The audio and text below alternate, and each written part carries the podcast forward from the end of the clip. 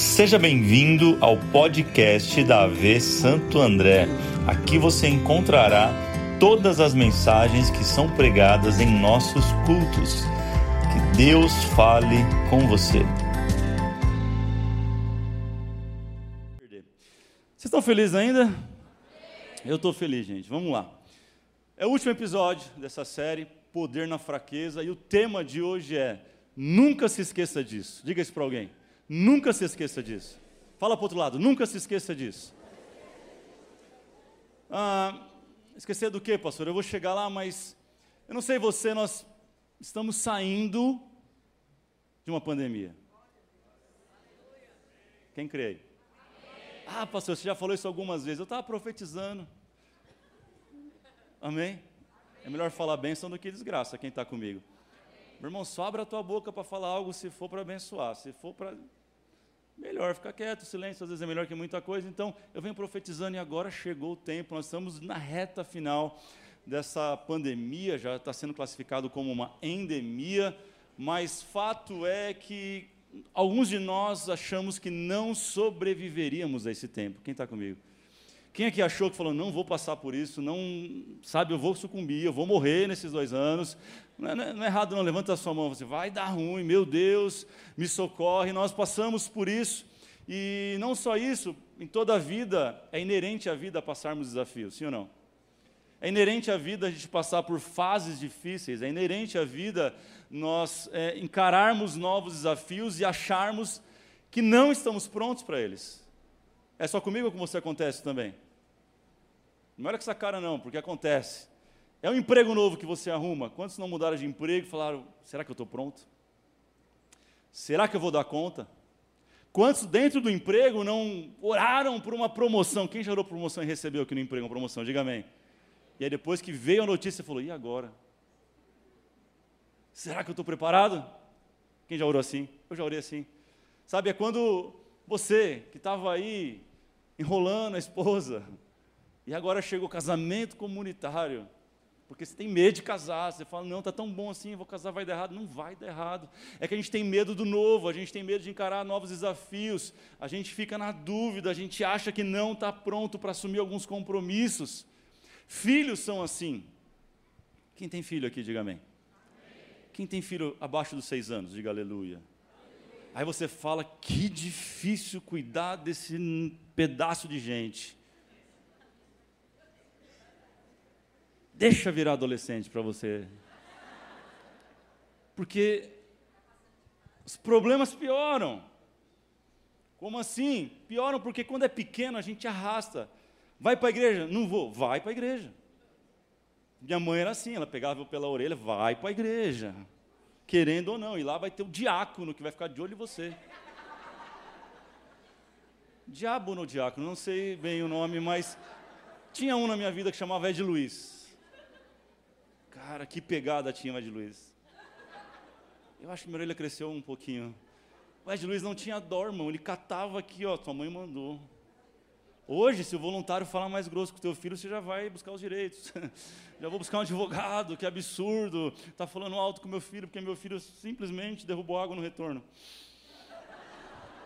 Mas naquela época, irmão, diácono, a gente, temia, a gente não temia o diabo, mas temia o diácono. Só que você leva quando é pequeno, mas quando cresce, quando se torna adolescente, 16, 17 anos, ah, o que você tinha para ensinar, você já ensinou, você continua orientando, mas agora as decisões são são deles. São fases, quem nunca enfrenta novas fases e acha, eu não estou pronto para isso, enfim. Eu quero falar de uma história hoje de um, de um rapaz chamado Gideão. Quem conhece Gideão? Quem lembra de Gideão na Bíblia? Eu vou dizer que ele é um jovem rapaz que está cuidando da sua própria vida e simplesmente tentando sobreviver num tempo louco. E ele, ele vai para um lugar, ele, ele, ele se esconde num lugar para simplesmente malhar um, um pouco de trigo e ter um pouco de alimento para si e para sua família. Mas nesse contexto, Deus o encontra. E Deus o chama para um propósito maior, que era liderar a sua nação na libertação contra os midianitas. Talvez você não tenha entendido, mas Deus está te chamando aonde você estiver hoje. Deus está te convidando desde o começo desse culto para dizer assim: ó, aqui é o lugar do encontro, eu marquei um encontro com você e eu vim aqui para dizer que eu tenho coisas maiores para fazer. Ah, mas eu estou com medo, eu tenho coisas maiores para fazer. Deus chama Gideão para um novo tempo, e eu quero ler com você Juízes 6, do verso 1 ao verso 6. Abra a tua Bíblia, teu celular, ou veja aqui na, na tela. Olha o que diz. De novo, os israelitas ficar, é, fizeram que o Senhor reprove durante sete anos, ele os entregou nas mãos dos midianitas. Os midianitas dominaram Israel, por isso os israelitas fizeram para si esconderijos, nas montanhas, nas cavernas e nas fortalezas. Sempre que os israelitas faziam as suas plantações, os midianitas, os amalequitas e outros povos da região a leste deles as invadiam. Acampavam na terra e destruíam as plantações ao longo de todo o caminho até Gaza, e não deixavam nada vivo em Israel, nem ovelhas, nem gado e nem jumentos. Eles subiam trazendo seus animais, suas tendas, e vinham como enxames de gafanhotos. Era impossível contar os homens e os seus camelos. E o verso 6: Por causa de Midian, Israel empobreceu tanto que os israelitas clamaram por socorro ao Senhor. Só para você entender o que está acontecendo nesse texto, haviam se passado poucas, poucas décadas, talvez duas gerações, três gerações, de quando Deus arranca o povo do Egito com mão forte, usando Moisés, lembra disso? Havia passado pouco tempo e mais uma vez eles estão sofrendo na mão não mais dos egípcios, mas agora de outros povos. Povos de Midian, os amalequitas, estão corroendo tudo aquilo que eles ganharam, tudo aquilo que eles plantaram, tudo aquilo que eles semearam na terra, todos os animais que eles cultivaram, eles estão matando, estão saqueando, ao ponto de que no verso 6 diz que eles empobreceram. Eu não sei você, mas eu já me peguei em situações que eu achava que agora vai. Agora o avião está decolando. Alguém vai lá e fura o pneu do avião. Hum, é o que o texto está falando, verso primeiro, de novo. Diga de novo. Sabe quando você vai para um lugar e parece que vai dar certo, ah, e de novo alguma coisa vem te joga para baixo. Não sei você, alguém já viveu uma situação dessa? É exatamente aquilo que eles estão vivendo. Fato que eles vivem isso por uma semeadura errada deles e agora eles estão colhendo frutos disso. O texto diz que eles fizeram aquilo que o Senhor não aprovava. A gente acha que estar em Jesus é livramento total das nossas semeaduras, mas a semeadura ela é opcional, mas toda colheita ela é obrigatória. Quem planta vento colhe tempestade, e Deus muitas vezes não vai livrar a gente das consequências, mas Ele vai livrar a gente na consequência e vai te apontar um futuro. É exatamente isso que ele está fazendo. Talvez não é o teu caso, talvez você fale, não, pastor, eu estava tranquilo, a vida estava dando certo, mas chegou a pandemia, deu tudo errado. Não foi culpa sua. Mas o caso deles, eles eram culpados. E quando tudo dá errado, quando de novo a gente enfrenta uma situação, pela segunda, pela terceira, pela quarta vez, pela quinta vez, a primeira coisa que a gente faz é se esconder. É ou não é, gente? Primeira coisa que a gente faz, a gente não vai para uma montanha, mas a gente desliga o WhatsApp. A gente não vai num, malhar o trigo no lagar como, como o Gideão fez, mas a gente se isola da sociedade, a gente faz um jejum de rede social. Volto daqui 30 dias. Alguém achando que você é muito espiritual, na verdade você está fugindo você está se escondendo, e a coisa só vai piorando, é ladeira abaixo, porque você se esconde, o sentimento de autocomiseração aparece, e aí você acha que ninguém gosta de você, que ninguém está com você, que ninguém ora por você, que todo mundo quer o seu mal, quando na verdade você que se escondeu. Você nem sabia, mas tinham pessoas orando por você e você nem sabia. Talvez você está aqui é o fruto da oração de alguém que você não sabia. Talvez você está aqui hoje, foi alguém que dobrou os joelhos e clamou pela tua vida enquanto você se escondia. Diz a Bíblia que eles clamaram ao Senhor, verso 6. E Deus ouviu ou não ouviu? Ouviu ou não ouviu? Claro que ouviu, porque Deus ouve o nosso clamor. Diga isso para alguém: Deus ouve o teu clamor. Mas por que, que a gente espera? Dá tudo errado para clamar.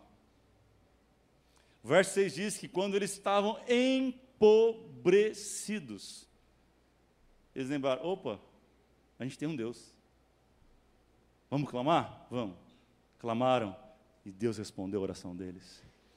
O anjo que vai aparecer para ele daqui a pouco no texto é resposta de oração do povo, é resposta do clamor do povo. Eu e você precisamos aprender que a oração não deve ser o nosso último recurso, mas deve ser a nossa primeira opção. Que nós não precisamos esperar o dia mal para orar, o dia que acabou tudo, que empobrecemos, mas nós podemos orar ao Senhor em todo tempo, seja tendo muito, seja tendo pouco, seja na fartura, seja na escassez. Nós oramos e Deus ouve as nossas orações. Quantos podem celebrar Jesus porque Ele ouve as nossas orações? Pode parecer.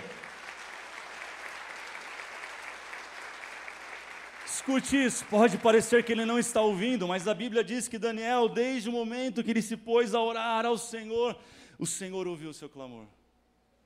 Pastor, mas a bênção não chegou. A Bíblia diz que travou uma guerra no mundo espiritual e o anjo lutou. Aí depois ele fica sabendo: Daniel, a gente ouviu você. A oração chegou desde a primeira oração. Talvez você está achando que Deus não está te ouvindo. Ele te ouviu desde o primeiro clamor que você fez a Ele. Os ouvidos dele não estão agravados, diz a Bíblia, nem a sua mão está encolhida para que não possa abençoar. Deus te ouve, meu irmão. Você crê nisso? Não, você crê nisso que Deus te ouve? A partir do verso 11. Eu não vou ler, mas a gente vai ver Deus respondendo o clamor do povo, falando com Gideão, encontrando-se com Gideão num lugar de esconderijo, camuflado, longe do, dos olhares dos midianitas, tentando salvar um pouco da plantação que sobrou para o alimento. Mas logo depois você vê Gideão não entendendo nada e reclamando, e questionando a Deus, sabe? Mas depois finalmente ele entende o que Deus tem para ele, ele aceita o propósito e ele resolve fazer parte daquilo que Deus tem na vida dele. Sabe o que eu aprendo?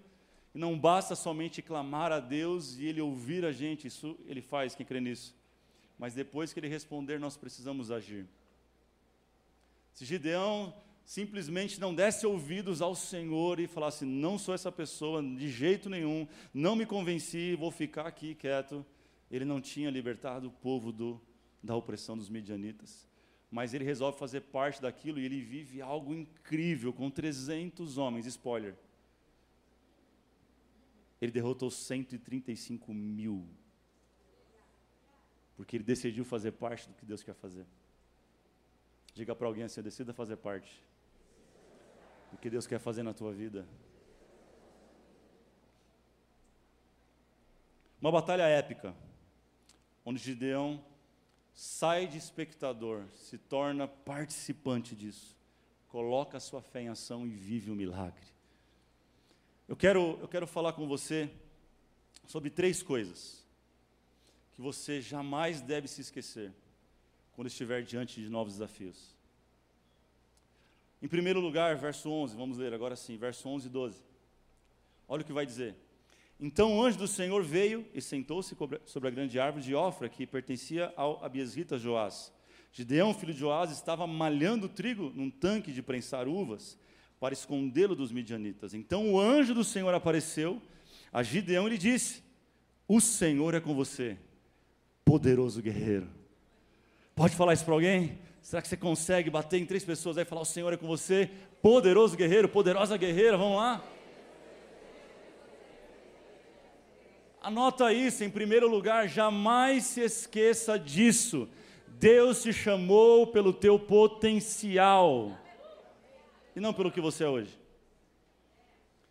Deus não nos chama pela nossa circunstância atual, Ele chama por aquilo que nós vamos realizar ainda.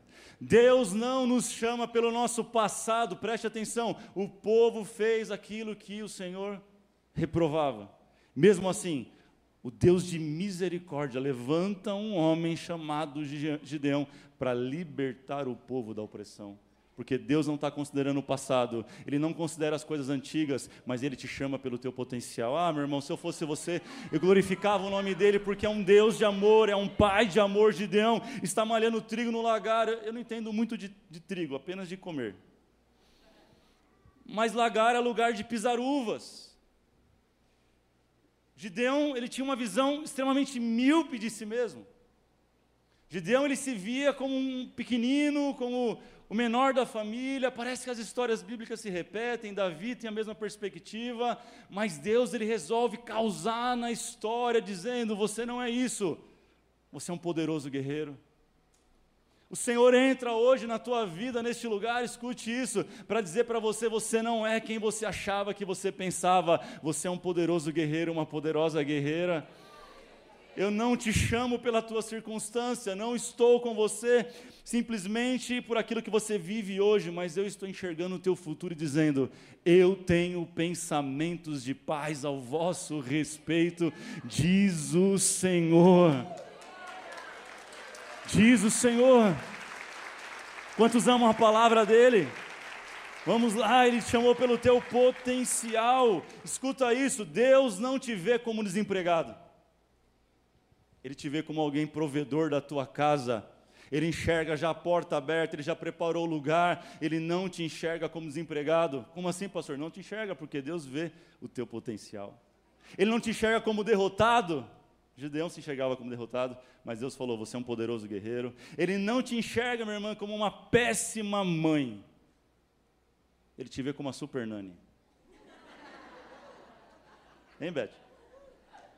Quem lembra da super nani? Ele te enxerga como alguém, não, pastor, mas eu não tenho a menor habilidade com criança, meu Deus do céu. Mas ele te chama pelo teu potencial. Ninguém vai nascer sabendo. Gideão não sabia, mas dentro dele tinha um guerreiro, dentro dele tinha um valente, dentro dele tinha alguém destemido. O que o Senhor fez foi mudar a visão a respeito dele mesmo. Deus quer mudar a tua visão ao seu respeito nessa noite. Pare de se olhar como Zé Ninguém, pare de se olhar como Zé das Couve, pare de. Vou parar por aí. Tem muitos Zés. Comece a se olhar como Deus te vê.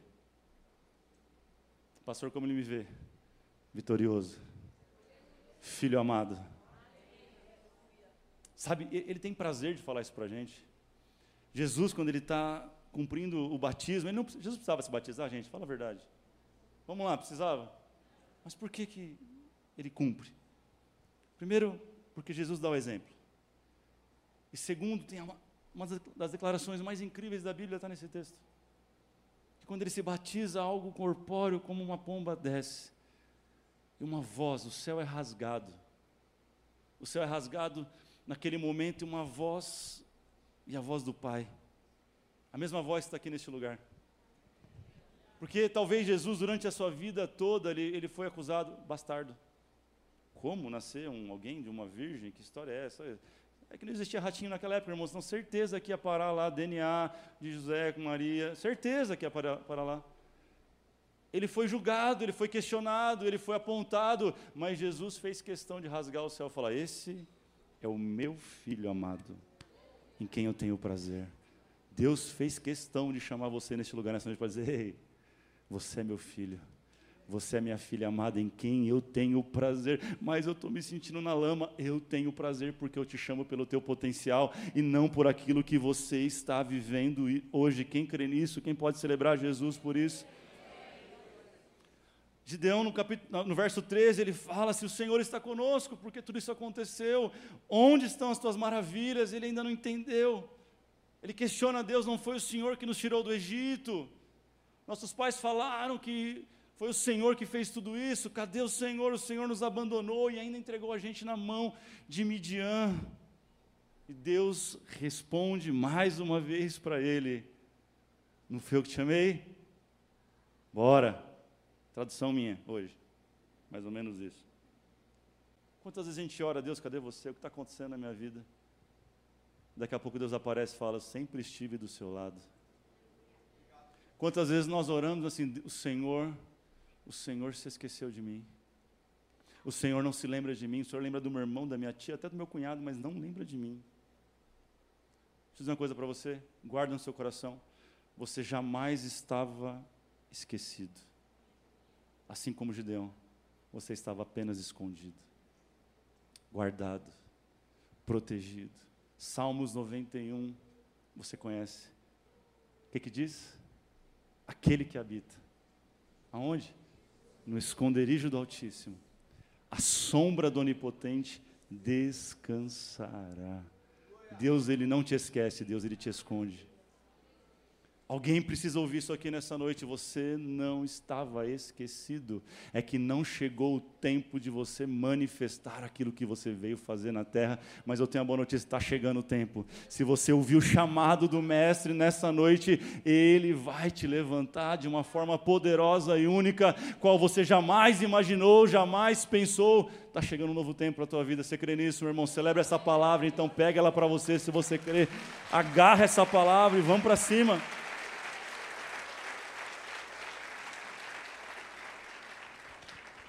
Me lembra a mulher samaritana de João 4, você conhece a história da mulher do poço lá? Muitas referências é feita, são feitas a ela. Ninguém sabe o nome dela, sabe? Ninguém sabe o nome dela. Jesus, ele, ele decide passar por Samaria, ele não, não foi acaso. Fala assim, Jesus não vive por acaso. Ele, ele decide passar. Tinha outro, outro caminho mais rápido para ele. Mas ele decide, vou passar por Samaria porque eu tenho um encontro com alguém. Ela não sabia, mas Jesus já havia marcado o um encontro na agenda dele com ela. Você talvez não sabia disso hoje, mas Jesus tinha um encontro marcado com você. Esse é o lugar do encontro, meu irmão. Ele decide passar por lá, aí é o, Jesus é o poço de águas vivas, nós, nós cantamos isso, sim ou não? Então ali é, é um poço sentando em cima do poço. É o poço de águas vivas tendo um encontro com o poço de Jacó e a mulher samaritana e ele pede água para ela. Mas eu te pergunto, Jesus queria água dela? O que, que aquela mulher foi fazer meio-dia no poço, gente? O que ela foi buscar? Aquela mulher tinha sede do quê? De água. Por isso que ela está lá. Ora, Jesus não tinha sede de água. Jesus tinha sede dela. Jesus tem sede de pessoas. O que move o coração de Jesus são pessoas. Ele marca um encontro com ela, começa um diálogo com ela. A água é só um pretexto para começar uma conversa com um samaritano que não dá muito certo. Por isso que ele manda os discípulos embora. Porque ele quer ter uma conversa particular com aquela mulher. Uma mulher que ninguém dava nada, sabe por quê? Ela estava num sexto relacionamento. Cinco ela tinha casado. E o sexto não era dela. Talvez era de alguém. Não sei. Mas Jesus traz essa revelação e isso impacta o coração dela. Isso comove fala: Vejo que tu és profeta. E a conversa vai parar em adoração num outro lugar. Eu sei que o que Jesus está dizendo para aquela mulher, em resumo, é: Você não parou no primeiro casamento porque nenhum homem foi capaz de matar a sua sede. Só que ela tem encontro com Jesus, um homem de verdade. E ele mata a sede dela para o resto da vida, meu irmão. E de alguém que vivia de, de encontro em encontro, de relacionamento em relacionamento, agora ela passa a alguém que promove encontros. Você sabe o texto? Ela sai de lá, ela, ela se torna, um, ela vai pregar sobre o que Jesus fez na vida dela, uma revolução acontece e Samaria some da Bíblia. Só vai aparecer em Atos capítulo 8, verso 5, quando, quando Jerusalém está passando uma perseguição, e o povo não quer sair, porque Jesus falou: vocês vão ser minhas testemunhas. Aonde? Em Jerusalém. Onde mais? Na Judéia. Onde mais? Samaria. E onde mais? Confins da terra. É a grande comissão. E sabe o que os discípulos fazem? Fiquem em Jerusalém. Porque é muito gostoso ficar num lugar confortável. Aí Jesus tem as formas dele trabalhar. E ele não mudou, ele trabalha das mesmas formas às vezes. Ele manda uma perseguiçãozinha. Sabe aquela bênção que está me perseguindo? Pode ser um enviado de Jesus. Dito feito, a perseguição faz eles saírem. E Felipe, verso 5 do capítulo 8, diz assim: Eu não sei vocês, mas eu vou para Samaria. Reaparece a palavra Samaria na Bíblia nesse texto. E você fala: o que, que tem a ver tudo isso que você está falando? É porque quando Felipe chega em Samaria, pega isso aqui. Tinha um monte de crente reunido. Eu te pergunto: se ninguém tinha ido para lá dos discípulos, quem que pregou para eles? Jesus não te chama pela tua situação atual. Muitos, guarde isso, olhavam para ela e falavam assim: vadia, sem vergonha, não presta para nada. Jesus olhou e falou: vem cá, vou te fazer uma pregadora do Evangelho. Irmão, não sei se você está entendendo. Se eu fosse você, se eu fosse você, Se eu fosse você, eu adorava Jesus só por isso. Fala, Deus, obrigado, o Senhor me chamou de um lugar terrível, o Senhor me libertou das trevas, do domínio do pecado, e não olha para o meu passado, mas aponta o meu futuro. Que Deus é esse, meu irmão? Que as misericórdias dele se renovam todas as manhãs, que Deus é esse? Ela vira uma pregadora. Eu preciso ir para o número 2. Verso 14. Gideão reclama no 13, e olha só que Deus responde para ele no 14. O Senhor se voltou para ele e disse: com a força que você tem, diga para alguém, com a força que você tem, vá libertar Israel das mãos de Midian. Fala assim, vai fazer o que você tem que fazer. Fala assim, para de enrolar. Faz o que Deus está mandando.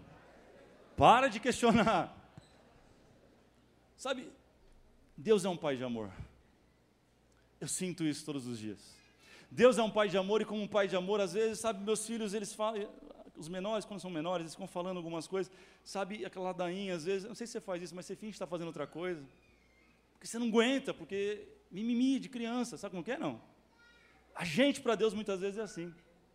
Gideão estava lá, tá, tá, tá, Deus acho que fez assim, deixa eu, deixa eu atender outra coisa, outra pessoa aqui, deixa ele falando aí. Porque ele volta daqui a pouco no 14, como se nada tivesse acontecido, e fala assim, vai na tua força. Estou te mandando? Sabe o que, que é? Fala para alguém, para de mimimi. Bora fazer aquilo que Jesus chamou para fazer. Número dois, anote isso. Anote isso. Deus te capacitará no processo. Deus não vai entregar toda a força que você precisa para cumprir toda a sua vida aqui na terra. Ele vai te entregando por partes. Por quê? Porque Ele ama você e quer você pertinho dele. Se der tudo, você, ó. Sim ou não? Mas porque Ele te ama. Porque Ele quer você pertinho dele. Ele fala: para hoje basta você saber que a tua força dá para resolver até aqui. Ah, mas e ali para frente? Ali para frente a gente conversa de novo. Vem clamar, vem falar comigo, tem relacionamento comigo que eu vou te dando força dia após dia. Deus vai nos capacitando no processo é no caminho. É por isso que, quando chama Abraão, ele não conta tudo. Abraão, vem cá, sai da tua terra, sai do meio da tua parentela e vai para uma terra que eu te mostrarei. Você acha que Abraão talvez não perguntou? Bíblia não diz, mas se fosse eu, irmão, que terra? Para onde que é esse lugar aí? Ô, irmão, se Deus falar para você aqui hoje aqui, ó, um profeta levantar e falar assim, ó, oh, eis que eu te vejo você indo para uma terra, e é lá no Afeganistão. Você vai falar, estou fora, irmão. Manda eu para a Europa, manda eu para um lugar. Hum, para Londres. Quem não quer ser missionário em Londres? Quem não quer pregar evangelho em Londres? Mas Deus não fala tudo, porque se Ele falar, a gente. A gente foge. Foi assim que Ele fez com a gente. Três anos atrás, Ele falou assim: ó, vai para o bairro Paraíso. Foi só isso que Ele falou para a gente. Como? Ele não falou literalmente, mas apareceu esse lugar, nós alugamos. E eu lembro que eu fiquei desesperado no dia, porque a gente estava negociando aluguel, o primeiro lugar que a gente foi ver aqui, não sei se você sabe, olha que doideira. O primeiro lugar que a gente viu para alugar foi aqui. Na primeira conversa, em poucos minutos, meu pai estende a mão e falou: está fechado. Eu quase dei um tapa na mão do meu pai e falei: você está louco? 30 mil de aluguel começou aqui. Como assim? A gente é, somos em sete famílias. Eu falei: vocês vão pagar aluguel aqui, vamos embora. Vamos ratear esse negócio. Porque ele deu para a gente esse lugar, que para nós já era muito grande que para nós já precisava de muita força, que para nós precisava de muita fé para crer que Deus traria pessoas para este lugar. E começou por Paraíso. Se eu perguntar hoje, qual bairro você mora? Paraíso? Ó, oh, tem alguém do Paraíso aqui? Fala, não, pastor, eu vou para o Paraíso. Tem alguém da Vila Bastos? Tem alguém Vila Homero Tom? Ó, oh, tem alguém da Vila Rosita? Muito bem. Fala o teu bairro aí, que eu já, já não sei mais os bairros. Vila Pires, Assunção, Parque das Nações. Qual bairro? Teu... Bairro Jardim. Hum, bairro Jardim. Bairro Jardim. Vamos passar a oferta de novo, estou brincando.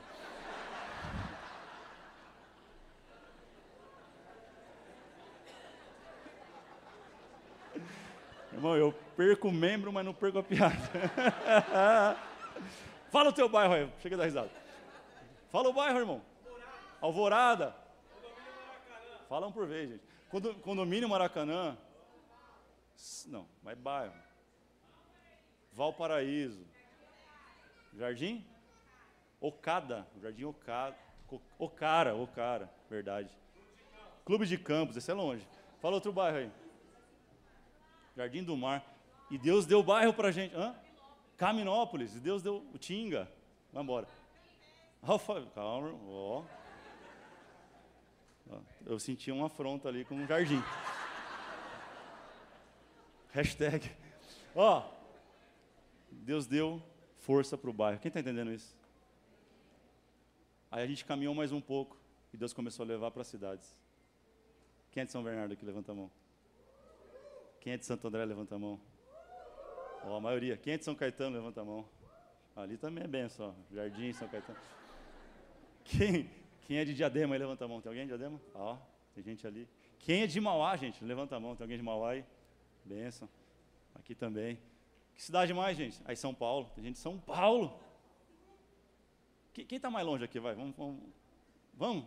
Quem está online, escreve a tua cidade agora para a gente saber. Quem está mais longe vai ganhar um presente hoje, um brinde especial. Vamos lá, quem está mais longe aqui, presencial? Levanta a mão. De onde quer? São Mateus? É, está um pouco longe. São Mateus também. É. Quem está mais longe, gente? Alphaville, Alphaville. Hum. Alphaville é longe, irmão. É uma hora e vinte daqui, Alphaville. Vamos aplaudir Alphaville, gente. Vamos aplaudir. Irmã de Alphaville.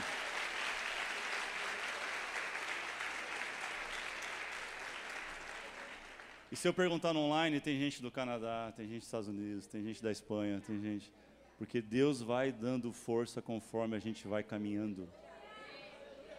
Recebe essa palavra no teu coração. O, tudo que você precisa é entender que a força que você tem para essa semana é o suficiente. Semana que vem, Ele vai dar mais. Mês que vem, Ele vai dar mais. Nunca se esqueça disso, gente.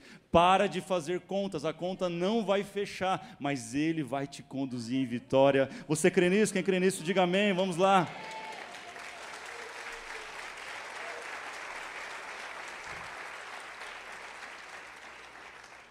Número 3, terceira coisa que você deve se lembrar quando estiver vivendo algo que acha que não vai dar conta. Isso aqui é forte, irmão. Anota isso, jamais esqueça disso. Número 3. Deus tem paciência com você.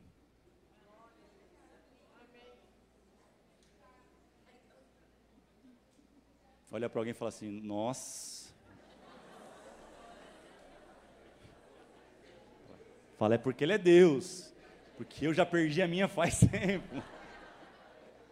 Fala não, você nem conhece a pessoa e está aí falando isso para ela. Eu aprendo nesse texto com Gideão que Deus é um Deus de paciência.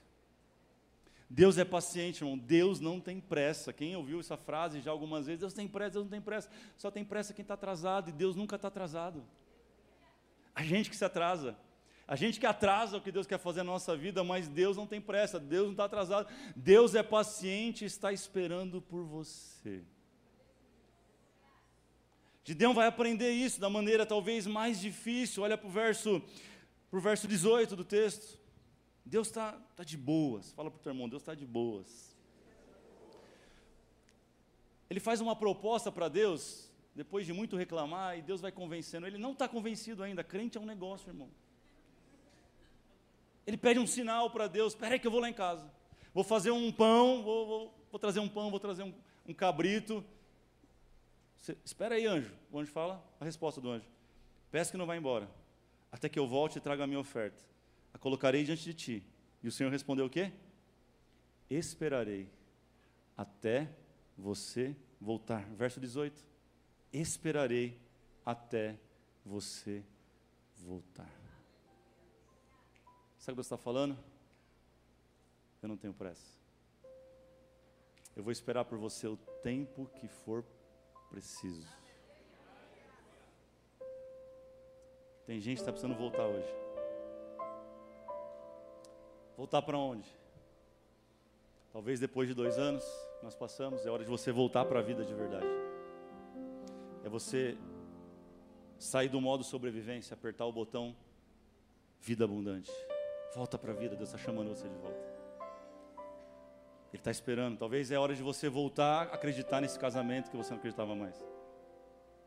Talvez é hora de você voltar a acreditar no seu filho. Filho, é hora de você voltar a acreditar no seu pai, na sua mãe. Talvez é hora de você voltar a acreditar nesse projeto que foi paralisado durante dois anos e você achou que Deus se esqueceu, mas apenas estava guardado e escondido. Talvez nessa noite Deus te trouxe aqui só para te lembrar. Volte a sonhar, porque eu estou te esperando. Talvez é o seu ministério que foi paralisado. Deus está dizendo: volta para o ministério. Volte a me servir com todo o seu coração. Volte, volte a amar pessoas. Volte, volte a acreditar em pessoas. Porque eu estou esperando você. Gideão voltou, montou o sacrifício colocou os pães, colocou a carne, e olha só o que aconteceu. Ele fez prova de Deus e Deus respondeu, verso 21. Com a ponta do cajado que estava em sua mão, o anjo tocou a carne, e os pães sem fermento, fogo subiu da rocha, consumindo a carne e os pães, e o anjo do Senhor desapareceu. Quantos estão dispostos a sacrificar nessa noite a sua vida? Sabe, sacrifício para mim na Bíblia é algo muito simples. Não é só uma parte. Não tem a ver só com finanças.